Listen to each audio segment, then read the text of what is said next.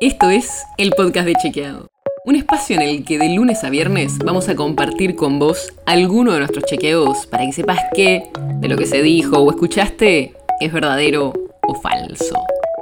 También te vamos a presentar las verificaciones que hacemos de las desinformaciones que andan circulando por ahí y vamos a traerte datos y contexto para entender mejor las noticias.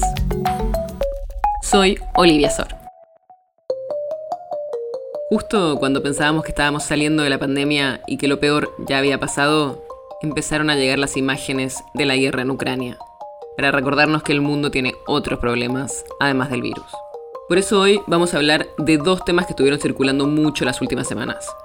La cantidad de refugiados que escapan de la guerra y las sanciones que impusieron diferentes países a Rusia por la invasión.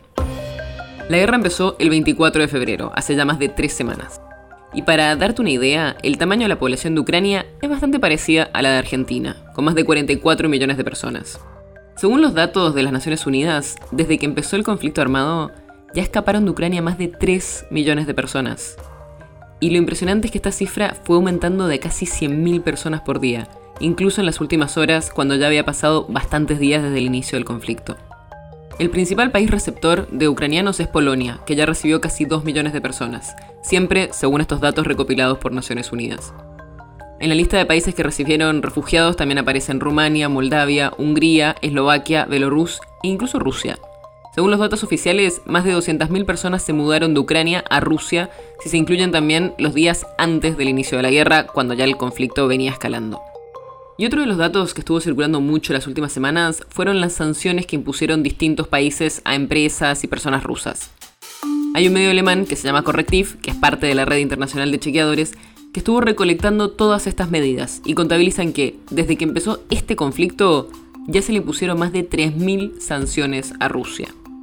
Pero es importante aclarar que esta estrategia de sanciones contra el país liderado por Vladimir Putin no empezó en febrero de este año, sino que es algo que viene pasando desde hace bastantes años. Desde marzo de 2014, cuando Rusia anexió Crimea, el total de sanciones es de casi 7.000.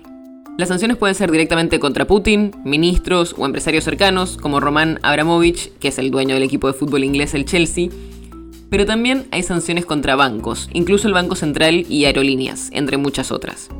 Y por ahora, los países que más sanciones impusieron fueron el Reino Unido, Suiza, la Unión Europea, Australia y Estados Unidos. Todavía no se sabe bien el impacto o cuánto van a funcionar estas sanciones porque pasó muy poco tiempo. Pero el mundo está atento a lo que está pasando allá. El podcast de Chequeado es un podcast original de Chequeado, producido en colaboración con Posta. Si tienes una idea, algún tema del que te gustaría que hablemos en un próximo episodio, escribinos a podcast.chequeado.com. Y si te gustó este episodio, seguinos en Spotify o en tu app de podcast favorita y recomendanos a tus amigos. Si querés más información sobre esto o sobre otros temas, entra a chequeado.com o sumate a nuestras redes. Soy Olivia Sor.